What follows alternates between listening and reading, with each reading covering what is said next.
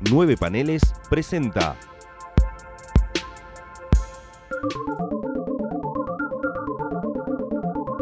Distinguida competencia. Bienvenidos a un nuevo episodio de Distinguida Competencia, el podcast de nueve paneles dedicado a la DC Comics. Mi nombre es Gonzalo Ruiz Y el mío es Tomás Corsi. y voy a hacer un chiste que yo nunca me lo co- comento. Yo a veces, viste que empezamos con chistes, yo a veces los ensayo, los pienso. Y para el episodio anterior pensé uno que no dije, porque estamos volviendo a grabar en persona. Porque uno, uno de los dos casi, casi muere, uno no llega a cortar el pan dulce. Sí, adivinen quién y gánense una, Claro. una camiseta. De, de, de, de. Dice. De dice. Eh, bueno, nada, estamos de vuelta después de que acá mi querido compañero Corsi casi nos abandona en manos de, de una invasion, que es el- la, la del- la invasion amarilla del COVID-19. No lo dije por racista, ¿no? Porque sino que los aliens son amarillos. Ah, no, claro, sí, el, sí. El virus chino, no, mentira. Eh, bueno, Ese era el que había Claro. No, no, era, era, era más. eh, era, más para todo el mundo. Pero bueno, nada. eh, después de un pequeño interpaz de que acá el Corsi casi la queda, hemos vuelto. No, tampoco la casi la quedo, pero bueno. Pero es, dramatismo. La gente, la gente no sabe que Ah, vos estuviste en tu casa, en cama, pero tuviste COVID. Pudiste haber muerto. Sí. Capaz era lo que todos esperábamos que ocurriera. incluido yo. Incluido vos, pero bueno, no, desgraciadamente Corsi está eh, sano, vivito y coleando, y lo cual los pone muy contentos. Eh, vamos a empezar, también digo, chistes aparte, con un volantazo. La idea, bueno, realmente que metemos un, un gelferismo, metemos un demateísmo, que está pensado que va a ser dentro de un mes, más o menos.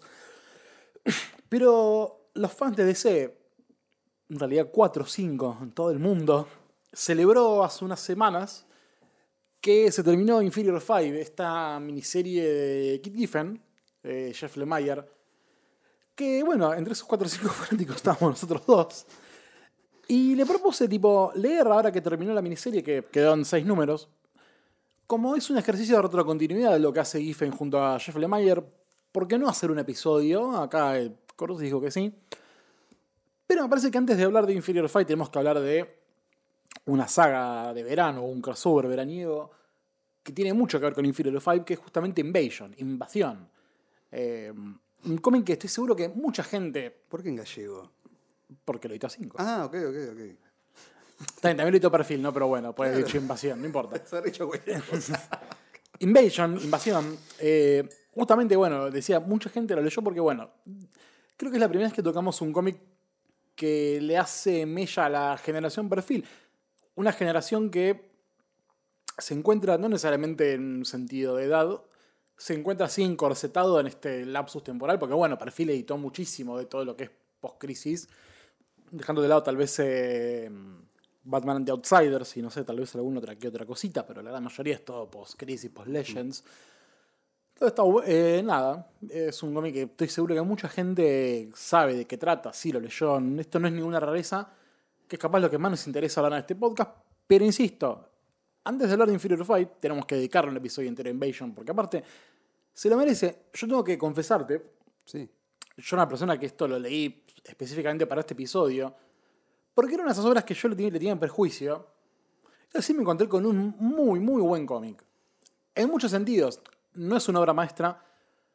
Probablemente de los eventos que hay entre Crisis y, Zero Hour. y Zero Hour, probablemente sea el mejor después de Crisis. Eh, me parece que está años luz de Legends, que es el más afable, los demás son medio un oprobio. Me encontré un cómic de propio de una palabra que detesto, que es pochoclero. O sea, es un cómic muy de, muy de acción y es muy divertido. O sea, me he cagado de risa en varios, Sí. Varias partes de la lectura. Eh, bastante dramático por momentos, sobre todo el último número, pero vamos, vamos, ya vamos a llegar a eso. Qué cagada comer pochoclos y, y leer una historieta. La haces mierda de La cómics. haces absolutamente pija. Pero sí, eh, yo nunca termino de entender bien cuál es el consenso general de invasión. A mí me encanta. eh, pero no sé, no termino de entender bien qué lugar ocupa en el corazón de los fanáticos de DC. Eh, hubo otra reedición hace poco también que fue la de Salvat, Sí, que es la de sagas de C que quizás sea la que tienen que conseguir si no tienen ninguna de las dos, que es Odisea Cósmica e Invasión. Eh, Ah, bueno, eso. Va, pasa que vas Cosmic Odyssey no tenía la, la chapa publicitaria que tenía otras obras, ¿no? Claro, de Va, evento. porque Cosmic Odyssey, creo, si no me equivoco, corregime, vos capaz lo sabes mejor, Mm. creo que no involucraba ningún crossover. Porque viste que desde No. Invasion y las que siguieron eran todas como ligadamente con un crossover. Estos son 30 números que tiene. Una demencia. Sí, no, es totalmente demente. Yo creo que también. eh, bueno, también salió hace poco el ómnibus de Zero Hour, que ahora se termina de cerrar el círculo del meme cuando lo edite OVNI, finalmente. Sí, 31 de mayo. 25 años después. Pero, eh, digamos, si tuvieran que hacer un ómnibus de esto, sería algo parecido a lo que fue el ómnibus de Zero Hour. O sea, Sí, sí. un, un ómnibus que tiene, digamos, Zero Hour serían cinco números principales de la saga y después tenés eh, crossover con Green Arrow, Green Lantern, todos los títulos de ese. Acá tenés lo mismo. Si querés, puedes meter los números cero. Exacto, sí, ahí bueno, ahí ya tenés que hacer Sí, tipo, dos ómnibus. do- dos volúmenes. Este, y acá tenés particularmente algunas cosas que, in- o sea, interfieren directamente con lo que son estos tres números de 80 páginas cada Sí. uno de invasión. Y Eh, ni hablar que hay cosas que funcionan a posterioridad, digo, que aprovecharon Invasion para hacer algo. Bueno, eh, lo de un patrón de Grant Morrison, eh, hubo un ejercicio de triangulación entre Morrison, Cooperberg y Kit Giffen, que es el, la mano maestra detrás de todo esto, que es cuando Morrison da el título, que ya no daba para más porque, bueno, estaba a punto de ser cancelado. Mo- le- dijo a Morrison, ¿qué necesitas? Le dijo esto, esto y esto, va, matame a este, este y este, y bueno, murió en Invasion. Bueno, es esencial a los mitos de la J, JLI, JLE, porque es cuando eh, Max. eh, ay, se me sale Max Ma- Max- Power. Maxwell Lord. Cuando Max Lord tiene sus poderes. Es el inicio de Legion, la serie de Ethan Grant y Barry Kitson. Exacto. Con Em, la inclusión de, de Gary Beck y de, y de Brill Dogs, que son Sí. los que terminan siendo parte, y el, el Durlano, que ahora no me acuerdo el nombre, que terminan siendo parte de Legión 89 o para ustedes 5 Heads. Legión 91. Legión 91. Me encanta el 5 Heads porque es como lo que hacen también. Claro. ¿no? Eh, hay obviamente otros, otros varios cambios que se hacen a partir de Invasion, lo cual también creo que le da un poco más de chapa a diferencia de otros arcos que capaz no son tan importantes. Ponerle capaz sí, bueno, eh, Crepúsculo Esmeralda, que, da, que es como casi un preludio a Zero Hour y todo el quilombo de Hal Jordan y Parallax.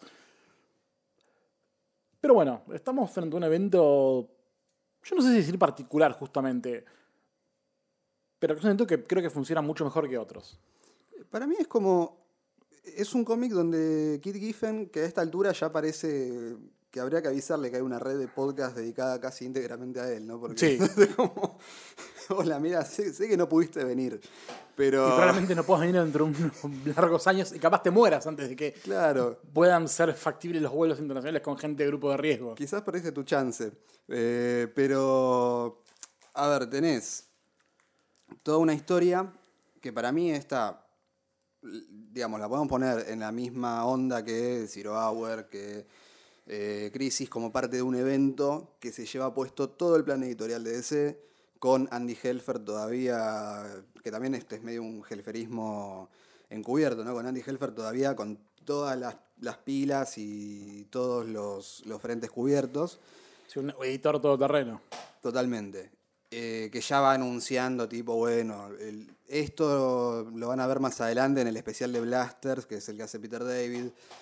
Eh, esto aparece en eh, Flash de William Esner Loebs, o sea, es como, incluso los crossovers, digamos, que tiene, ninguno te comes un plato de caca porque decís, "Uh, tengo que leer esto. Es como, No, no es como Crisis. Que Crisis tenía el choreo que de repente tenías un número de Teen Titans que era, decía, Crisis crossover y de repente era los Titans contra unos mercenarios Sí. que en la última página, en la última te enterabas que era que el monitor les había dado armas para poner a prueba a los titanes a ver si servían para la avanzada contra el monitor. O, en el peor de los casos, el cielo rojo. Exactamente.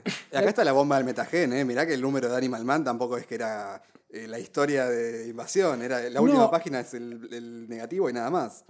Sí, y incluso también el crossover es cuando la pelea con el, la el tangariano, Sí, que también es la bomba falsa. Exacto. Que cuando la, va, la, la bomba que la apaga y el remate era, solo tenías que apagarla.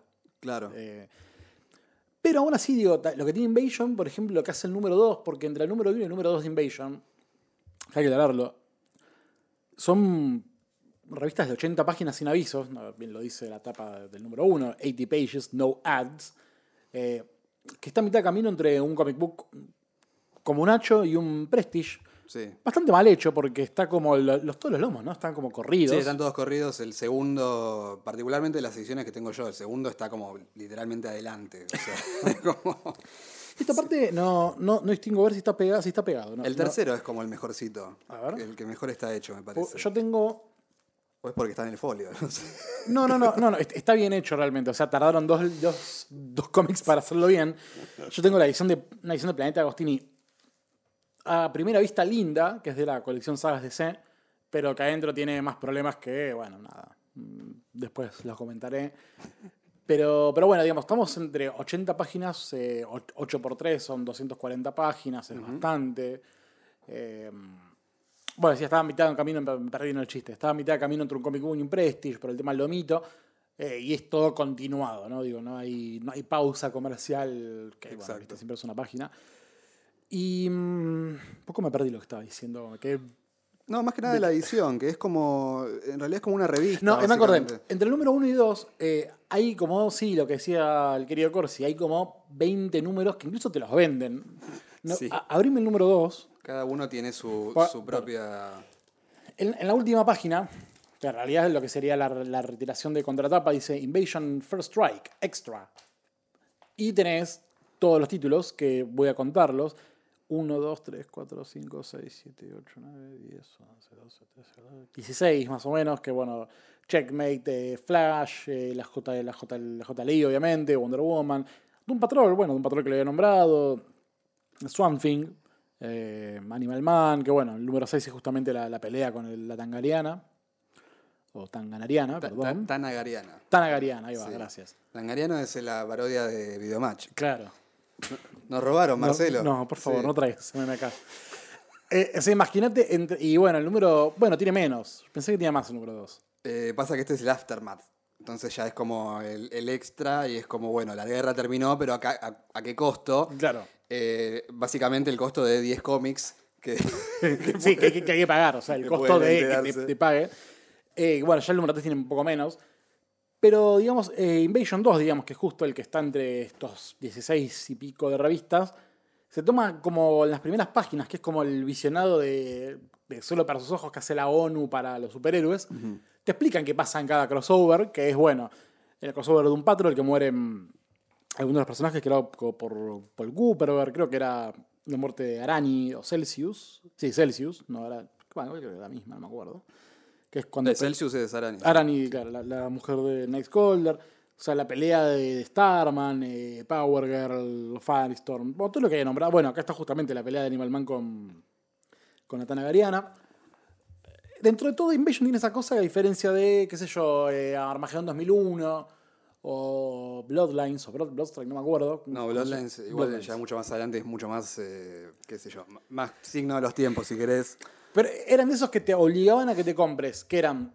Eh, Blood, eh, estoy seguro que es Armageddon, pues este lo tengo más estudiado, entre comillas. Que es Armageddon 2001, 1 y 2, pero es el principio y el final y vos tenés que comprarte los anuales, todos los anuales para entender qué pasa en Armageddon. Igual que Age of Apocalypse también, ¿no? Que Claro. también tenía el, el Alfa y el Omega, que es el principio y el final, y en el medio tenés. Igual que los X-Men es peor, pero tenés como miniseries. Y son un millón de miniseries. Eh, Invasion de todo tiene esa cosa que es bastante eh, contenida en sí misma. Y en el peor de los casos, si vos te interesa saber qué pasa con algunos títulos, lo haces porque probablemente son las cosas que te interesan.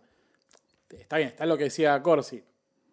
El, el corte de, de Animal Man es, un- es casi un número en joda. Doom Patrol sí es muy importante porque, bueno, es justo la previa antes de la llegada de, de Grant Morrison. Manhunter Pero- y Flash son también re importantes porque son Sí. los que hacen el crossover y que te explican, porque quizás creo que en el segundo es Sí, donde el- aparece coso de La- Rufus West, eh, que es el que termina sacrificándose. Ese es el padre de Wally West. O Sí. sea, si ustedes están leyendo esto no saben nada de lo que está pasando, entonces en un momento ven que un tipo dice, soy el papá de Flash, y después explota. o sea, porque... Y, y que dos páginas antes explota Flash, que era la, la bomba del ex Luthor. que era la bomba, claro. Porque el ex Luthor también se empieza a liar con ellos. Eh, eh, sí, tiene un montón de cosas muy interesantes porque es lo que decís vos. Podés leerlo como algo cerrado e individual. Y al mismo tiempo, si no sabes nada de lo que está pasando, decís, ¿por qué mierda Lex Luthor tiene una mano robot? O sea, ¿o por qué Flash explota y no es Flash? O sea, tiene un montón de cosas que son muy interesantes porque es el tipo de, di- digamos, de continuidad dentro del universo no invasiva para la historia, Sí. que es lo que nunca más volvieron a hacer en realidad. Bueno, hay una cosa que me olvidé preguntarte fuera de aire, te lo voy a preguntar Sí. ahora, acabaste comprometo incluso, no sé. Decime, decime. Eh, no, no te pregunto cuánto te mide o cosas así tipo No, no, no. radiometro. Eh, yo te lo pregunto a vos porque yo sé que sos un inherente fan de, de Superman. ¿Pizza con ananá? ¿O no- ¿Sí o no? No, Uh, todo mal. eh, dejamos acá. Nos vamos. ¿Por colectora sí o no? Dirían en sus mejores épocas. ¿Cuáles serán las peores? No, que que- viste que pasa algo en el último Sí. número con Superman, que es como la incógnita, por qué desaparece, que está como muy esquivo, incluso cuando lo encuentran. Ese es el exilio. Pasa que, o sea, también van a ir a las comiquerías, ya no, porque no existen más. Hay un ómnibus gigante que es Superman en el exilio. Lo que justifica que Superman se vaya de la Tierra también era. eh, Spoilers. Digamos la bomba del metagen. Sí. ¿no? En un montón de cosas. Eh, igual, sí, había un montón de motivos más. O sea, si no se entiende bien lo que pasa. No, porque Eh. es verdad, digo, o sea, funciona a efectos de la trama porque es Superman desaparece posta, digo, ni los héroes saben, y cuando aparece está como muy esquivo. Se prende en la contraofensiva contra los Dominators, pero nunca vuelve a la Tierra. Pasa que a Superman también, eh, yo creo que hacen una jugada muy inteligente. Y es, primero dentro de Invasión, eh, se juntan los Kuns, se juntan los Tanagarianos, eh, los Ocarrans, los, Los Durlanos. los, Durlanos, eh, los Daxamitas y, y bueno, y obviamente coso, lo- lo- los invasores que... Los Dominators. Los Dominators. Eh, y los Daxamitas descubren cuando llegan a la Tierra que tienen los mismos poderes que Superman. Sí. ¿no? Algo, Algo que todos sabíamos, nosotros al menos, por otro lado. Exactamente, es, una, es un reveal que eh, tiene sentido teniendo en cuenta lo que habían hecho, lo que había hecho Giffen con Monel, por ejemplo. Sí. El envenenamiento de los axamitas que por eso se van para el lado de la Tierra, para el lado de los aliados, digamos, de la Tierra. Sí. Eh, y después, eh, lo que termina pasando es que a Superman lo, lo recagan a trompadas los Daxamitas y Superman se va. Eh, pero. No, ¿Qué te estaba diciendo? No, bueno, nada. La eh, saga de Superman en el exilio. Claro. A ver, básicamente, lo que tienen que saber es que Superman, a partir del segundo número de invasión, ya no tiene sentido que aparezca. ¿Por qué? Porque si Superman aparece durante la bomba del metagen, eh, ¿cuál sería el destino de la Tierra, no? También, porque si todos los superhéroes pierden los poderes o, o Sí, se les salen de el- control. El, Berserk, digamos, claro. Exactamente. Sí, sí, Superman Berserk te, te hace concha el, planeta entero. Que es claro. lo mismo que pasa que, quizás queda muy, muy truncado dentro de lo que es invasión. eh, lo que pasa con eh, el espectro, por ejemplo. Bien resuelto, por otro lado. Giffen, como. A ver, ha- hay una. Hagamos una cosa, pues estamos yendo como por muchas puntas, como hacemos siempre tampoco, ¿no? Digo, Sí. no, no es un misterio para aquel que, que escuche distinguida competencia. Empecemos por el principio. Esta es una obra de- que, no, no- no comentamos mucho. Es de, bueno, obviamente Kit Giffen junto con Bill Mantlo. Que Bill Mantlo junto con Todd McFarlane volvían a DC después de mucho tiempo. McFarlane ya incluso estaba como a, los últimos de sus momentos de artista del Big Two. No, digo, estamos en el año 88-89. En, en poco tiempo estaba por explotar Image y él con Spawn iba a destruir todo. Algo que ya venía haciendo con Spider-Man en, en Marvel, en la Casa de las Ideas. Tenemos, bueno, Giffen y Mantlo. El dibujo, bueno, McFarlane con Giffen y Bart Sears. Bart Sears que venía de la JLI. Eh, y un batallón de, de entintadores, que, que aparte hay nombres que decís, ¿por qué no, son- no son titulares? Eh, Picker y Russell, por dar un ejemplo. Al Gordon, Joe Rubinstein, Todd McFarlane, Tom Christopher, Dick Giordano y Pablo Marcos.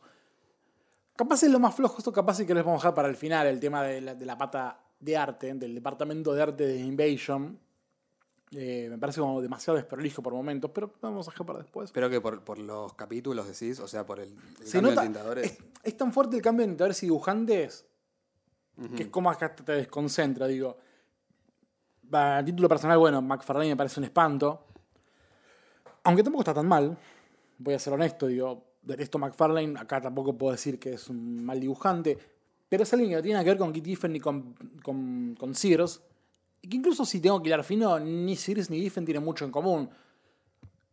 O sea, capaz pueden tener en común que es que eran.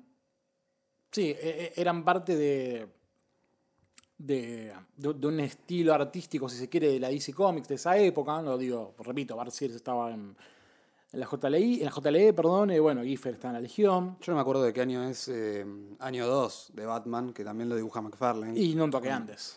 Eh, sí, a mí, yo igual de McFarlane tengo una opinión que es medio hot take, eh, pero bueno, que lamentablemente un tipo que a mí me gusta mucho lo que hace usualmente, pero que lamentablemente se lo come el personaje. Entonces hoy Ah, sí, ya no se habla directamente, es muy loco, ¿no? Porque te ponen del lado de ellos, o sea, al, al decimoquinto chiste de pies de Robert Liefeld y en un momento decís, bueno, este tipo me voy a tener que poner a defenderlo, porque si todos hacen el mismo chiste, porque evidentemente hay algo que está pasando que está mal.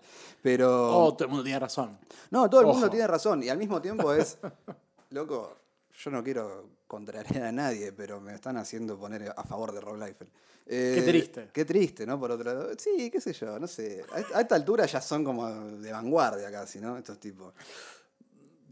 Cambiemos de tema porque esto se va a poner muy mal. Eh, yo sé que a vos no te gusta, pero yo. no, no, y- yo- a mí tampoco me gusta, y ¿eh? estoy, y estoy lejos de defenderlo. O sea, no, No, diría- no. O sea, no son vanguardia, son. Son, son estafadores. Sí, pero. eh, O sea, ¿viste cuando se habla del. de gente como Yoko Ono o el del toilet, eh, ¿cómo se llama el francés este? Oh, sí, no me acuerdo. Que los, los consideran no, no, no siempre vanguardistas, sino a veces como que son estafadores. Bueno, para mí Rob Liefeld y toda la. Toda esa cumbre de, de hijos de puta. Steven Platt.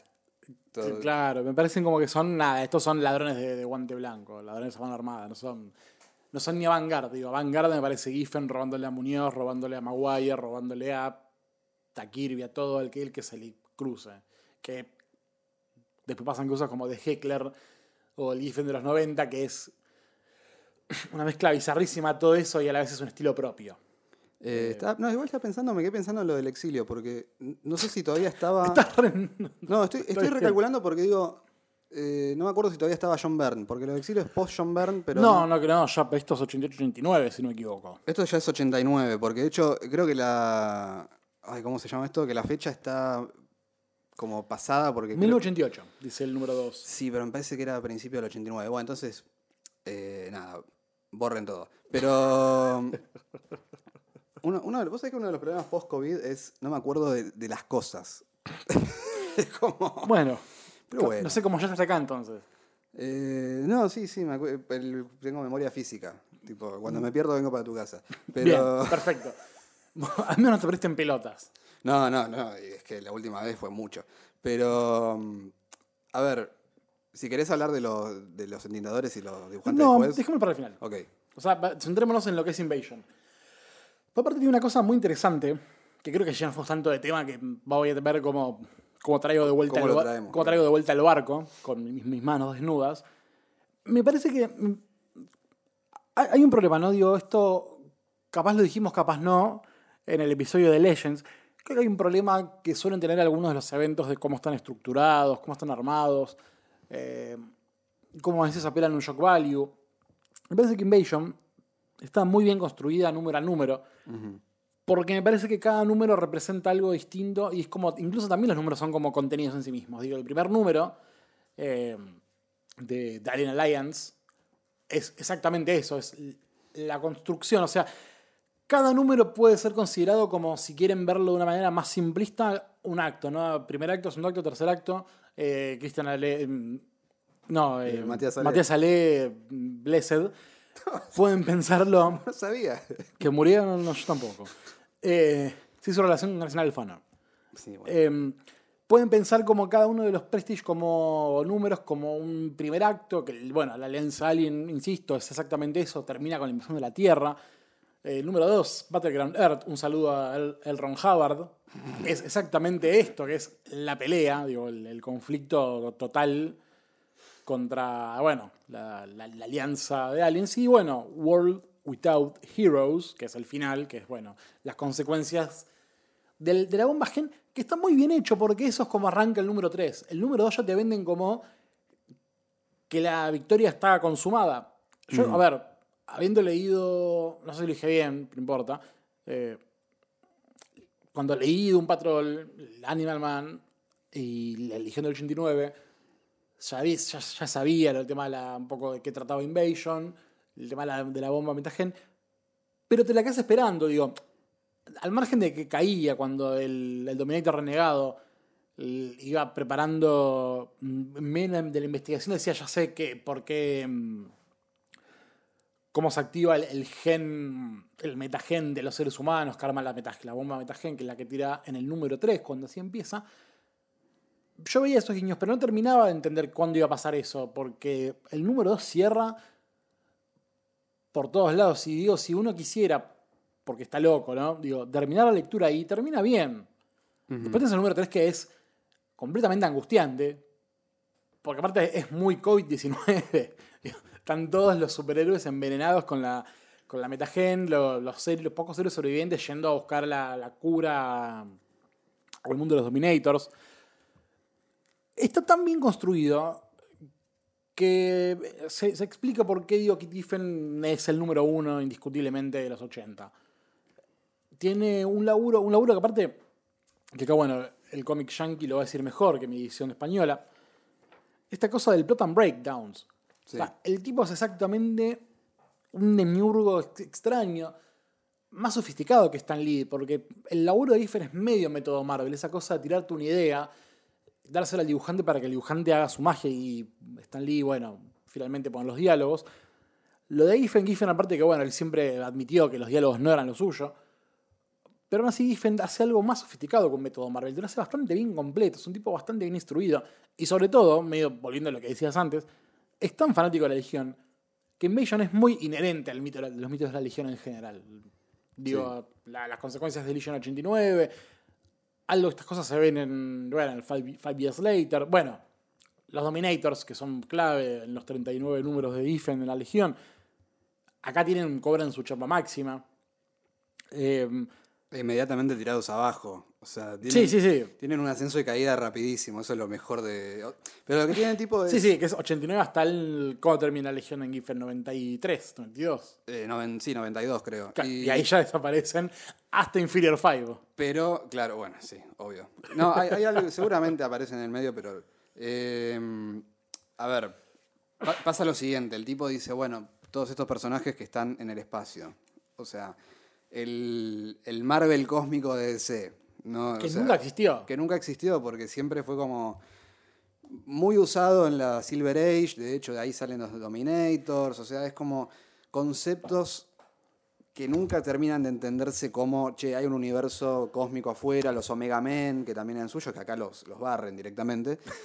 Sí, no, los hacen... Los Sí, los hacen mierda, claro. eh, entonces el tipo, yo creo que lo que le interesaba era decir, si están todos estos personajes y no podemos hacer que tengan una cohesión, ¿para qué los tenemos? Entonces la cohesión del tipo es, a diferencia de lo que hizo eh, Brian Bendis, por ejemplo, con Millennium, que era una buena idea. No, sí, sí, hablando, de- ¿querés hablar de ladrones? Bueno. Sí, sí. El número. me, me duele, ¿no? Pero bueno. Y bueno, pero es la que tocó. Y- Una miniserie que dice Legión de Superiores, una Legión no aparece. Aparece en dos páginas al final. Me parece que es, o sea, ¿sabes lo que pasa? Que ese tipo estuvo a dos páginas de ser un genio. Porque para que sea una genialidad era no meter a la Legión directamente. Que sea como Legión de Superhéroe y no parece. Pero Legión de Superhéroe y que aparezca a dos páginas es para decir sos un hijo de puta.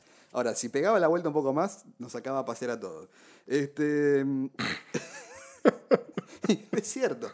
Y. mm, Entonces, a ver, la idea de Bendis que era Kaman y Booster Gold, eh, el Superman futuro de las obsesiones que vienen con hasta dónde llega Superman, todo eso llevado... OMAC. OMAC, exactamente. Todo eso llevado a un universo que sea medianamente cohesivo. Es que, a ver, el problema más grande que tuvo DC Comics toda su vida, incluso te diría hasta post-crisis, es que nunca, nunca, nunca se hizo cargo de su material. DC Comics en los 60, en la Silver Age, a diferencia de Marvel, eran laburantes a sueldo. Eran lab- laburantes, punto, ¿no? Todos laburantes a sueldo. Claro. En un mundo justo, que desgraciadamente no es esto ahora que lo pienso en voz alta. Pero los tipos tiraban ideas y quedaban ahí. O sea, si caemos en la cuenta, volviendo a la Legión, digo, ya que Corsi y yo somos muy fanáticos, la Legión fue la idea de dos tipos, Al Plastino y Otto Binder, que nunca más tocaron a la Legión en su vida, ni, ni- ni juntos ni por separado. O sea, imagínate, es como que venga yo y un compañero mío de, de la oficina, hagamos esto y nos vamos, cambiemos de oficina y nunca más volvemos y eso queda. Todas estas cosas pasan acá, bueno, digo, los Tanagarianos, eh, bueno, John Jones como un emisario de Marte, digo, algo que hasta de Matis no toca, o sea, pasaron como 20 años, 30 años de la creación del personaje y no sabemos nada de, de su raza. Era eso, o sea, DC Comics tenía ideas buenas, no lo vamos a negar, nos gustan aparte, pero que eran como que caían arriba de la mesa y quedaban ahí olvidadas y le caían papeles arriba. Es como el to-do pile, digamos, ¿no? la lista de quehaceres que se va creciendo porque uno se olvida y las deja. Y acá Giffen armó como su Black Casebook a lo Morrison, tipo, están estas ideas muy buenas porque no hacemos algo y es hacer lo que Marvel hizo desde el 1961, que es un universo coherente y cohesivo. O sea, Invasión es, eh, bueno, quiero todos los juguetes de DC, eh, quiero armar mi propia historia y de ahí, si sale algo genial, y si no sale nada, Yo pensé una pija. no, sí, si no sale nada, eh, bueno, por lo menos tenés una historia que empieza y termina y que más allá de alguna que otra cosa, digamos, los personajes que, que dejan de existir, tampoco es que... eh, Yo, yo me río mucho con un panel siempre que siempre me lo olvido, ¿no? O sea, yo lo, lo leí lo leí diez mil veces, pero siempre, ¿viste cuando te olvidas el ritmo de una cosa? Y Sí, sí, claro, Y claro. caes, eh, cuando cae la bomba del metagen, que, viste, todos, no sé, Animal Man se cae en el tanque de los delfines, a Robotman, eh, que están, Sí, que en, están en el, funeral. están en el funeral, qué sé yo. Y Batman está con, tipo, uno, una gente en un callejón y le dice, Batman, ayúdanos. Y Batman piensan, ¿de qué? Sálvanos, Batman, ¿de, ¿De qué? qué? Eso siempre me hace reír. Eh, porque también es. eh, también empieza antes de lo que sería el Batman de Morrison, que realmente es un dios que participa de las. eh, Justo abriste la misma página, Sí, creo. Eh, es un dios Que que. aparte lo piensa Batman, es el, el de que es un globo de pensamiento. Es excelente. Eh, No, toda la- todas estas páginas están buenísimas, aparte del... Claro, la primera página de Sears son, son esas. Sí, Eh, son gloriosas, digo. El- el- todo en negativo, menos la mitad de Superman que está fuera de la Tierra, que la Tierra también se ve de lejos como algo negativo. Eh, negativo me refiero a invertido los colores, ¿no? En blanco y negro. Yo, yo creo que lo que. Negro y blanco. Sí, sí. Yo, yo creo que lo, lo que tiene es la, la genialidad de decir, bueno, estos son los personajes y estas son las caracterizaciones de los personajes. Y no hay nada que, que Batman pueda hacer realmente contra una invasión alienígena. O sea, no, no, claro. Como en Crisis. Como en Crisis, exa- exactamente. O incluso, bueno, recién lo dijimos, Odisea Cósmica. O sea, ¿qué es lo que puede hacer Batman en esas situaciones? O sea, y después, bueno, con Grant Morrison sí, empieza como. Batman le gana eh, a Darkseid. A Goku. eh, a- a- Batman- ¿Quién gana Superman o Goku? ¿no? La, la pregunta que YouTube nos viene haciendo desde hace 15 años más o menos. Em, entonces, en ese sentido, sí, es como el, el who's who, si querés, de todas las obsesiones de Giffen. Entonces, Sí. Giffen está obsesionado con eh, creaciones de Jim Shooter, las utiliza de vuelta en Legión. Está obsesionado con, eh, no sé, Detective Marciano, te pone Detective Marciano. Y fíjate que los que después siguen eh, expandiendo estas historias son los mismos tipos que estaban laburando al lado suyo. O sea, Ostrander después es el que hace el Detective Marciano mucho tiempo después, pero es el tipo que sigue expandiendo los mitos del Detective Marciano claro. y hace su propia, y lamentablemente bastante corta ongoing, que fueron 24 números, una cosa así. Bueno, Legión duró como 70 números. Eh, ¿Qué? La, la de volumen 3. Legión 89. Ah, claro, sí, sí, sí, Legión, sí, Legión con puntitos 89, claro, es to- digamos, que además lo bueno de Legión es, de esa Legión, es que a medida que se va alejando más y más, o sea, que recordemos que estaban Alan Grant y Barry Kitson como los verdaderos Sí, sí. guionista y dibujante de, de- de Legión 89, a medida que se va alejando, va tomando otra, otra identidad del libro. Pero, qué sé yo, o sea, tenés Ostrander, tenés William Messner Loebs, que recién ahora está siendo reeditado, si es que siguen reeditándolo, porque se sumaron dos números al, al de Mike Baron y es como, ah, sí, es cierto que estaba William Messner Loebs. cierto que... Cierto que- que quieren nomás este homeless. Sí, sí, lamentablemente un tipo que no la pasó bien.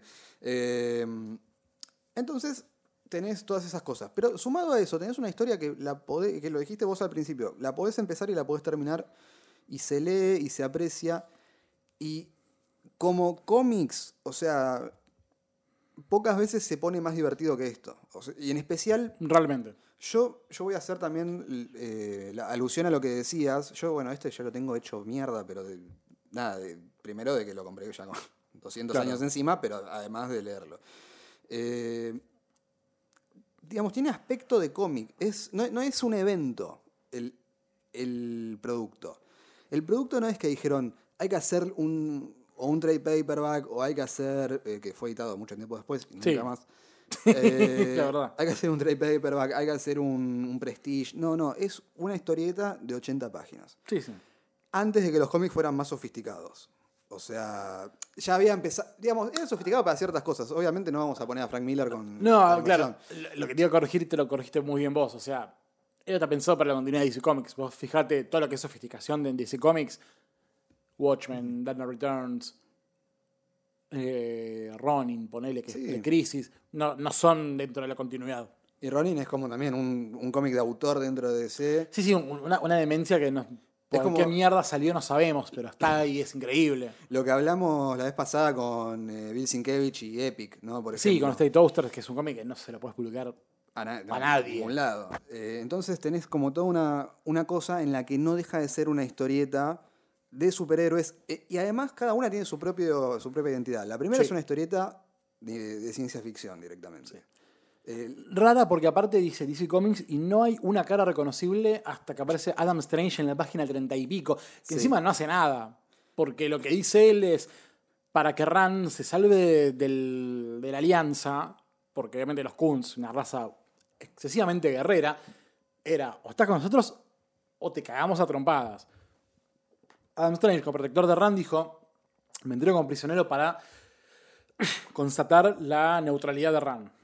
Entonces, no hace un carajo Adam Strange. Y cuando vuelve a la Tierra al, al final del cómic 1, es prisionero. no, no, le hace encima- la cama del sí. siglo. Y encima el rescate no está entre Invasion 2. Ya en Invasion 2 está libre. Tenés que leer, creo que es Firestorm, si no me equivoco. Eh, Firestorm 81 creo que era el que había que leer, si no- o 80 o algo así también. Creo que era Ostrander también el que estaba ahí. Eh, Entonces tenés, sí, tenés un cómic muy raro. Porque encima es eso, digo. em, corregime si me equivoco. pero, El volumen 3 de la Legión lo leí hace tanto tiempo y lo leí en 5, o sea, lo leí incompletísimo. sí. Yo no sé si ya para ese momento los Kunz eran como algo muy presente o ahora solamente el recuerdo de los legionarios que son eran cuarentones, cincuentones que un poco atrasan. Para los últimos números del Legión Volumen 3. o eh, sea, previo a Magic no, Wars. Previo, claro, digamos, Magic Wars, previo a Magic Wars, toda esa época. O sea, antes de los últimos 13 números de, de Giffen, digamos. Claro, claro.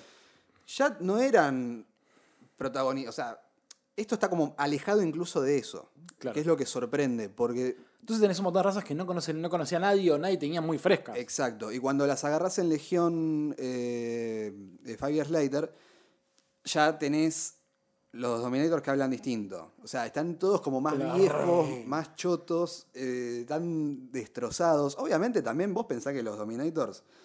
eh, ¿Vos vos cómo te imaginas que hablan los, los Dominators de la Legión que tienen el ah a cada rato? y, eh. Que es todo rrr y ah. no, eh, Excuse me. ah. no, eh, pasa que me los imagino medio... No sé, medio Marvin el marciano, pero con Epoch, ¿viste? Como una cosa... Sandro. Sí. Operación Rosa Rosa se podría haber llamado Invasión. Eh, Era el segundo, vos sabés que era el segundo Sí, título que sí. estaban, estaban barajando Andy Helfer y, y. Rose Rose Operation.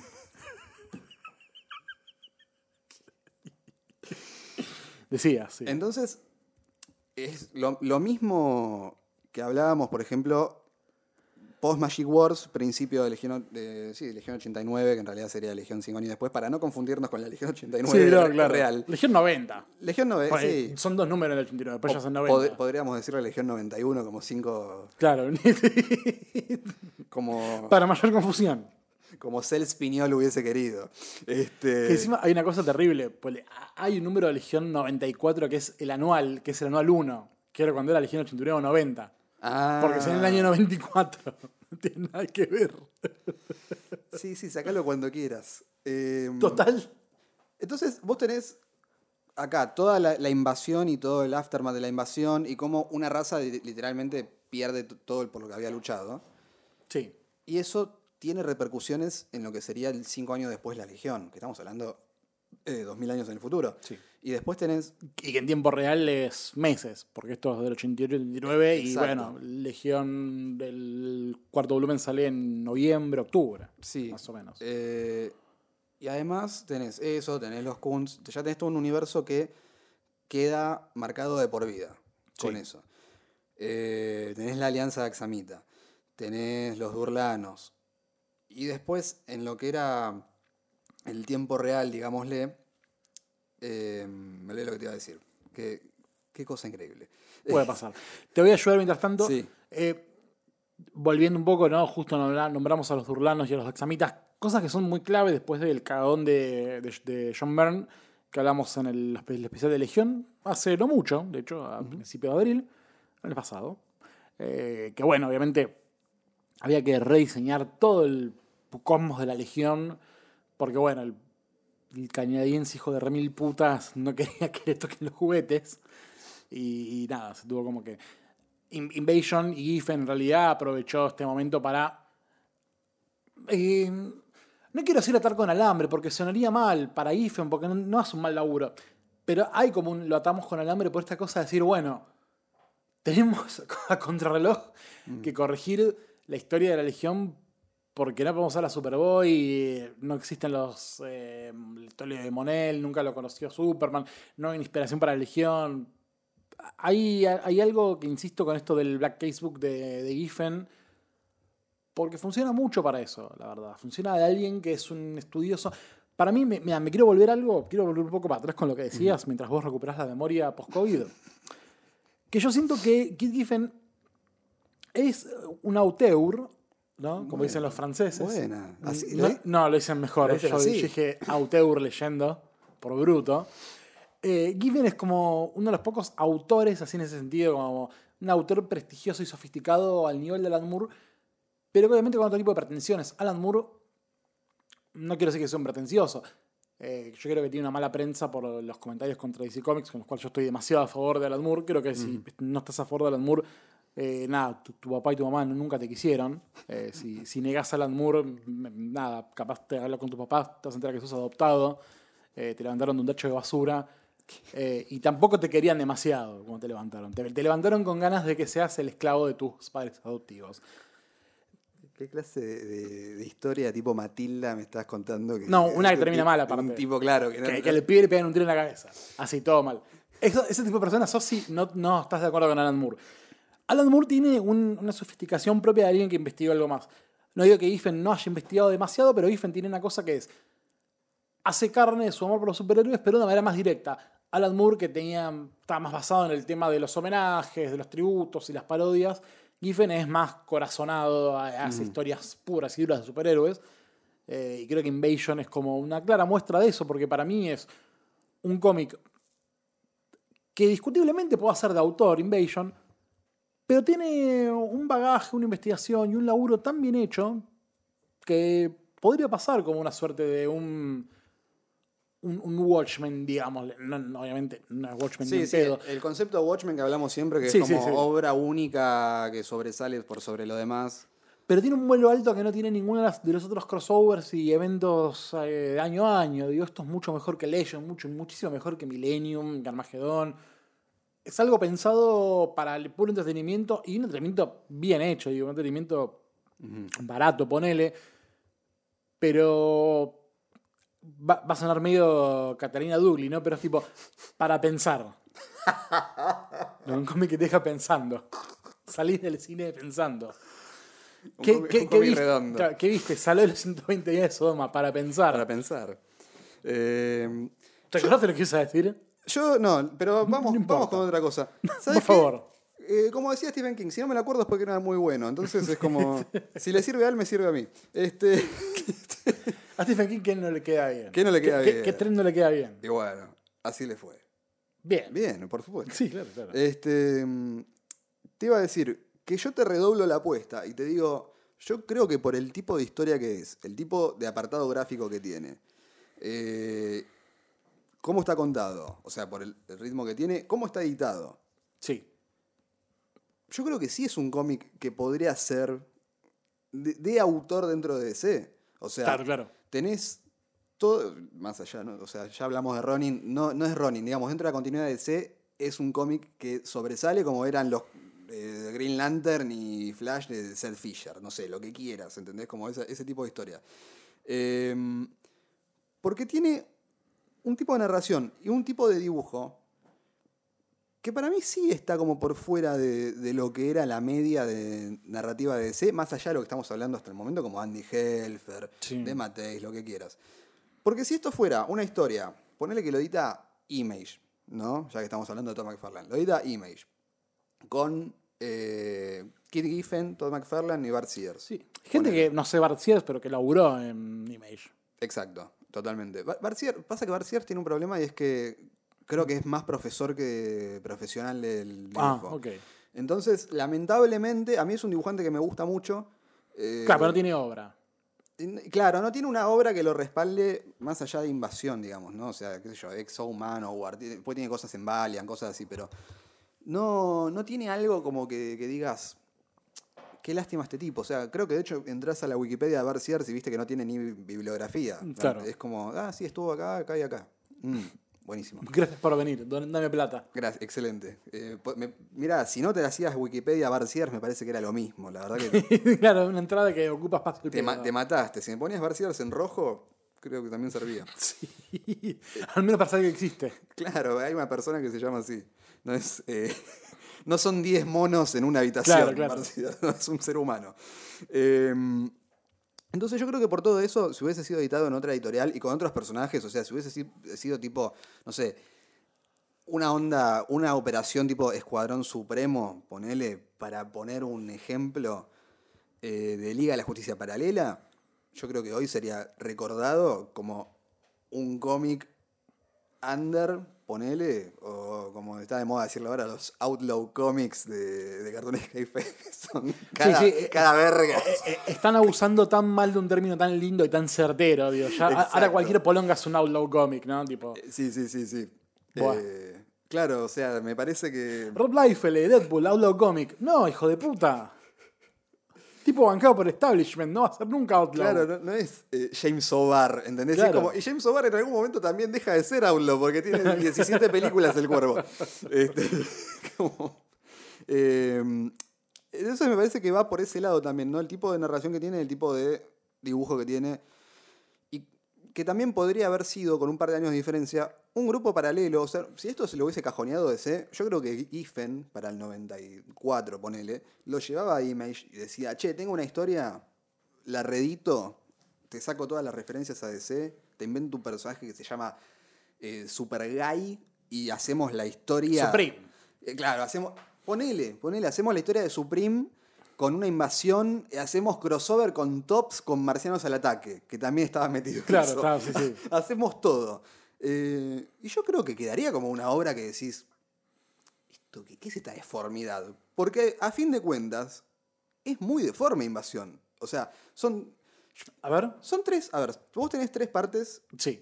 Obviamente, creo que cada una, y particularmente la tercera, a vos te genera lo de como que es más, más parca, pongámosle, en comparación a las otras dos. Viste que decías que era como más garrón, más, eh, Ah, sí, bueno, más mal. Y pues tenés, más mala onda. te- te- tenés la parte 1, la parte uno que es bueno, toda la, la previa. Porque también digo, Invasion, si mal no me equivoco, no tenía una preparación previa. No era justamente como Crisis que te la venían como Claro. tirando abajo y de repente, bueno, cuando ya Crisis 1, si uno leía DC en tiempo y forma, bueno, sabía que está por explotar todo en este cómic. Acá es como que de repente. eh, ah, muy bueno. Eh, acabo de ver que el número 3 que tiene Tomás tiene un The End. Al final, claro, en la Tipo, contratapa. wow, no sabía que. que- Exacto. no importa. ¿A, a qué viene esto? Me, Pero digo, me gustó igual la reacción, me pareció muy, No, muy, es que- muy sincera. Es que es, es lo como deberían ser los reactions, ¿viste? Tipo, me pasó verdad, es tipo, nunca vi esta. Pero decime si eso no es Marcianos al ataque. O Sí, sea, recontra. como- y sí. Es Twilight Zone. sí. Se a la gente, abrís el cómic 1 de Invasion y tenés a, lo- a los Dominators y a los Coons, capaz no los conocías, y una larga hilera de, de humanos. Y decís, ¿qué carajo es esto? A mí me pasó eso, tipo, ¿cu- ¿cuándo pasó esto? Y te los presentan además Sí, después. Que está el querido Snappy Caro. Eh, claro, Snappercar que vendría a ser como el, el Peter Quill de los Blasters, ¿no? Pongámosle como un, un nombre. Un paralelismo que Sí, podemos sí. entender todos. Claro. Eh, increíble que su poder sea el chasquido también, ¿no? Que Sí. cada vez que hace así, Bueno. se teletransporta, es tipo, Pero bueno. Snappercar es el que le salva las papas a la, la- la Liga de la Justicia en el primer número. Es el que les gana a Starro. Ah, Le- claro. Les explica cómo ganarle. el, el puto amo, Snappercar, obviamente, boludo. claro. Me, me encanta que el número 3, en vez de ponerte las crossovers, te dice From the Pages of Invasion, A New Generation of Heroes. Justice League Europe, Blasters, que se metían en el orto, Legion Sí. 89 y el Espectro, eh, que supongo que era el que decías vos, porque este no es el de los 90. La tapa es rara. Eh, Machine. No, pero eso, eso debe ser On la sale ongoing. very soon. Sí, no sé, cosa. No, el espectro de los 90, después el de Tom Mandrake, que decís vos también que la Claro. Strander. Eh, mira, me parece que lo único que, que va en contra, y también hilándolo un poco con lo que decías de Moore y los superhéroes, lo único que va en contra de eh, una narrativa independiente, digamos, por fuera del universo DC, es el amor que tiene el tipo por los personajes. Sí, totalmente. Eh, por ejemplo, la última pá- las últimas dos páginas, después de que la ONU resuelve no entregarle a los superhéroes a los invasores, porque lo que los invasores quieren es entregar, eh, que, digamos, que los humanos le entreguen los superhéroes para que no haya más metahumanos y la Tierra no sea una amenaza, porque Claro. de lo que nace toda la invasión es que la Tierra está eh, totalmente cargada de Sí, personas. de, de- de- de defensores, claro. Que de hecho el primer número abre con ese eh, con la presentación de lo que vendría a ser eh, Levi y, y Snappercar también y todos.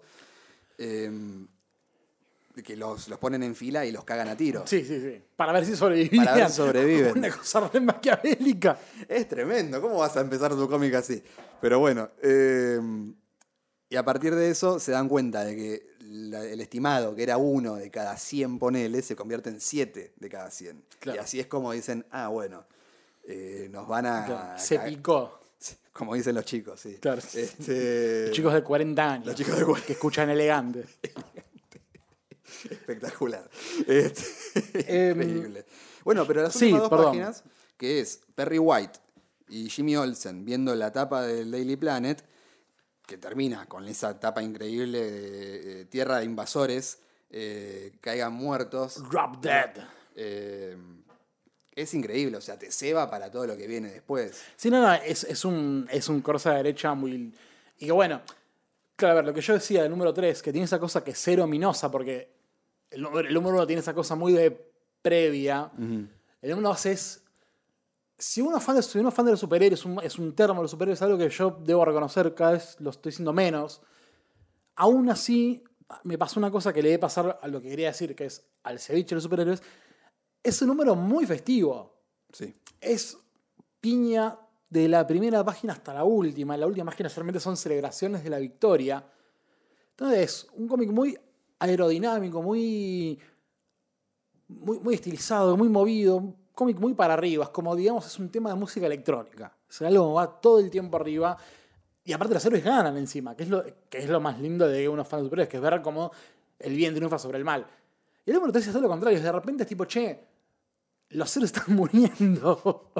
es lo más mala onda del universo. Arranca así. Y lo que me gusta mucho es cómo termina. Que capaz uno podría decir termina abruptamente. Pero está bien, no te muestran cómo los superhéroes se van creciendo. Te lo dejan implícito en la, etapa, en otra etapa de diario que dice Rebirth. eh, los héroes de la Tierra están curados. Fin, listo. No necesitas ver a los héroes saliendo del hospital volando con sanos, ¿no? O sea, vimos la misión suicida casi de, de los héroes que no habían sido contagiados yendo a buscar el antídoto. Es que es fantástico. Sí, O sea, sí. Estoy de acuerdo que es un cómic que creo que funcionaría de cualquier manera u otra porque la idea primordial está buena. O sea, el high concept está muy bien hecho. ¿Y qué más bueno? Capaz más ya momento para decir de lo que. Para hablar de lo que te quería decir de los dibujantes. O sea, sí, me gusta McFarlane, me gusta Sears, me gusta Giffen. Hay buenos entendedores. Pero es tan rara la mezcla, cómo se da por el cambio de capítulo. Y a veces hasta, hasta no sé si cambio por página. Que me, me hace medio chocante también, un poco.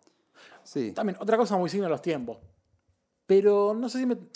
Creo que el cadáver exquisito de artistas no me funcionaba porque son tan distintos uno de otro. Y Circe y Giffen están tan más emparentados, Giffen este modo Maguire, que a diferencia de, mm, de McFarlane, que ese es un poco lo que me hace como el, ru- el ruido blanco de esto, que es como tipo, che, hay algo que me está molestando, que es claro, un salto brutal de calidad, eh, de abajo para arriba, de arriba para abajo, y también, bueno, una diferencia tan subjetiva de esa parte es una diferencia estética gros- Claro. grosera. Pasa que a vos no te. O sea, hablemos, no, fuera de joda. O sea, no te gusta McFarlane. Cero. Ese- pero no, está, está bien. A vos y a 10 mil millones de personas. O sea, no, no hace falta decirlo como. No, no, claro, claro. Con vergüenza. Por eso lo, quiero que lo saquemos del medio.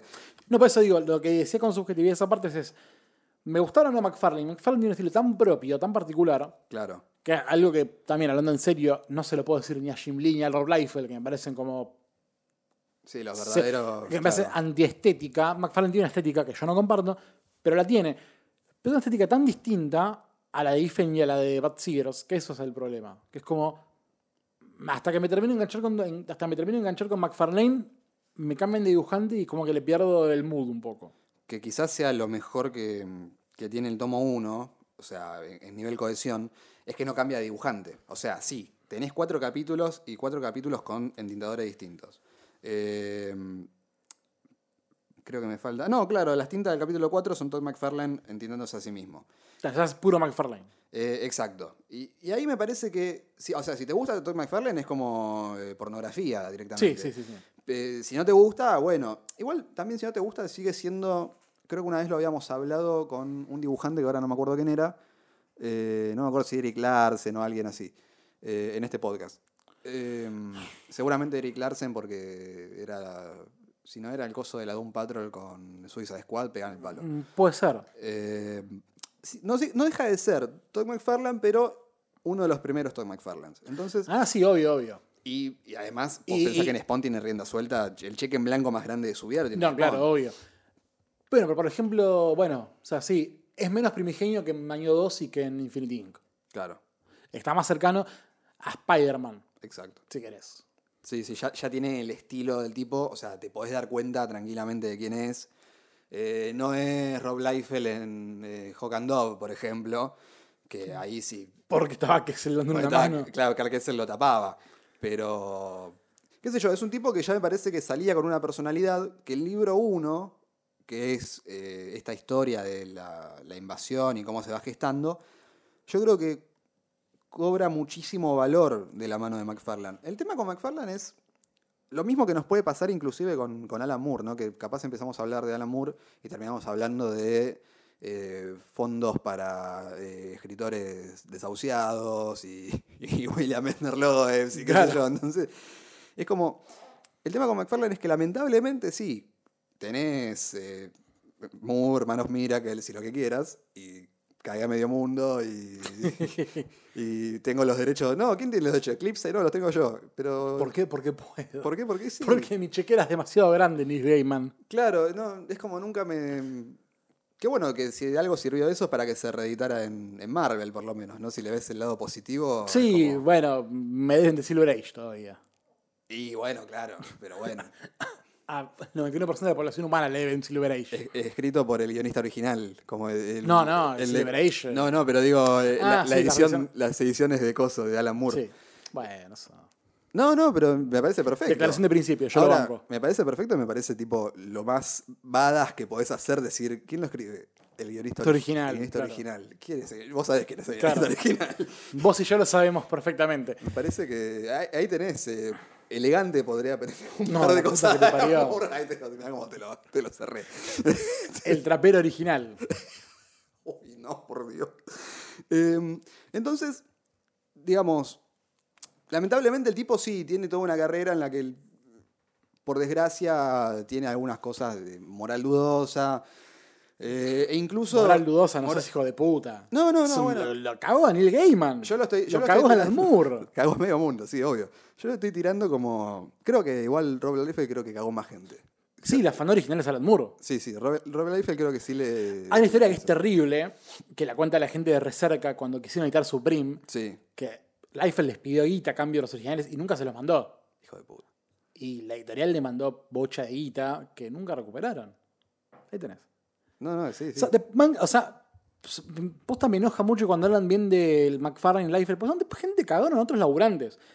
Jim Lee lo mismo, Jim Lee le dijo a Alan Moore, tipo, todo bien, Walter es mía, la vendió a DC Comics, está bien, le dijo... Ah, por América Best Comics, sí, lo Sí, por de puente, claro. Bien, le, le prometió y lo cumplió que DC no se va a meter con eso, pero bueno, hoy eh, Top Ten o Tom Strong está bajo DC Comics.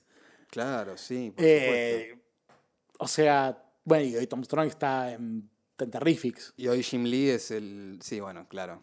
Eh, O sea, me, po- posta me, me indigna cuando hablan. hoy, hoy Jim Lee es el company man definitivo. Sí, claro. Eh, más que Todd McFarlane, me parece. Porque Todd McFarlane por lo menos hace la suya, ¿viste? Sí, es el comparimán de los muñequitos. Que ya ni hace tampoco. Que tampoco hace. O sea, hoy el tipo está en la silla diciendo. Se sale, levanta, Sí. levanta un pulgar mientras cuenta dinero. Y escribiendo Spawn, que a esta altura, qué sé yo, 300... escribe solo. Se escribe solo, claro. Es como pones el- el- es como el Wu-Tang Clan Name Generator, Claro. ¿viste? Historia, historia de Spawn Generator. Eh, Toca botones que arman el guion. Pero, qué sé yo, más allá de eso, eh, al tipo también se la buscó, ¿no?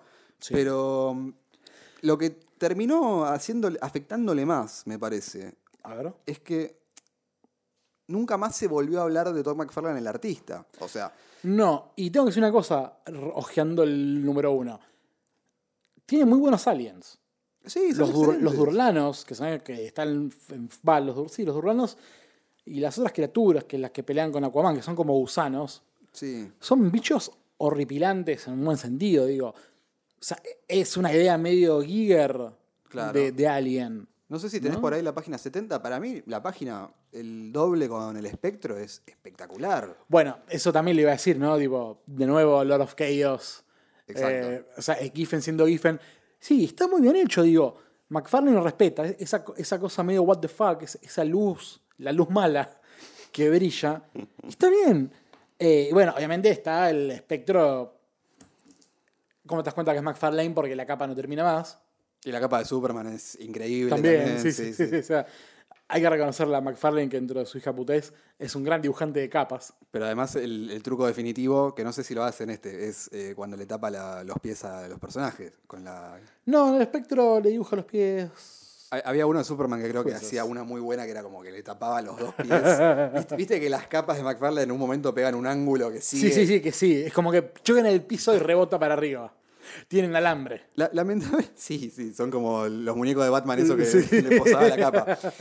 Ti- Tiene, o sea, lamentablemente, el, el truco mortal que se hace a él mismo es que al, al tener tantas cosas y al haber hecho tantas cosas malas, eh, terminás como manchando tu pasión original que era ser un dibujante. Y ser un dibujante claro. muy, muy competente, por más que te guste o no. eh, yo creo que un tipo que tenía muchas ideas y tenía un estilo propio. Sí, se nota. Eh, Notoriamente, digo, o sea, hoy es, es obvio, leyendo Invasion, que Jim Lee, Rob Liefeld y todos esos verdureros, ¿no? Tipo Madureira, etcétera, lo vieron a McFarlane, lo vieron las caras. Las caras son las mismas caras que hacen Liefeld y Lee, que es como que es tipo Artsface de Preacher. De Preacher, que es como que, que tenés un, un vacío en el centro de la cara y se te va la ceja, los ojos, la boca, la nariz. Todo parece. Esas caras que hacen Rob Liefeld y Jim Lee están en McFarlane bien hechas. claro. No, no, a ver, le reconozco los méritos artísticos a McFarlane, limitados, pero están. Limitados está en mi subjetividad, lo digo obviamente. Pero están No, los pero méritos por eso artísticos. digo, para que saquemos del medio como cualquier clase de, Sí, sí, fuera de broma. Eh, Fuera, fuera de broma, o sea, para mí eh, pasa eso, que es como nunca más se vuelve a hablar de este tipo eh, como un artista, lamentablemente. Bueno, pero es mérito propio. Es mérito propio. Él se alejó de eso. Exacto. también. Él dejó de hacer. uh, Bueno, se hizo Company Man. Bien, bien tú lo has dicho. Eh, bueno, y Jim Lee, que también es como. No, no sé, bueno, nos vamos a meter de lleno con Image, ¿no? Pero No, Jim no. Lee y. no, o sea, no lo vamos a hacer. Pero lamentablemente, esos tipos, y bueno, ter- terminan cayendo por su propio peso.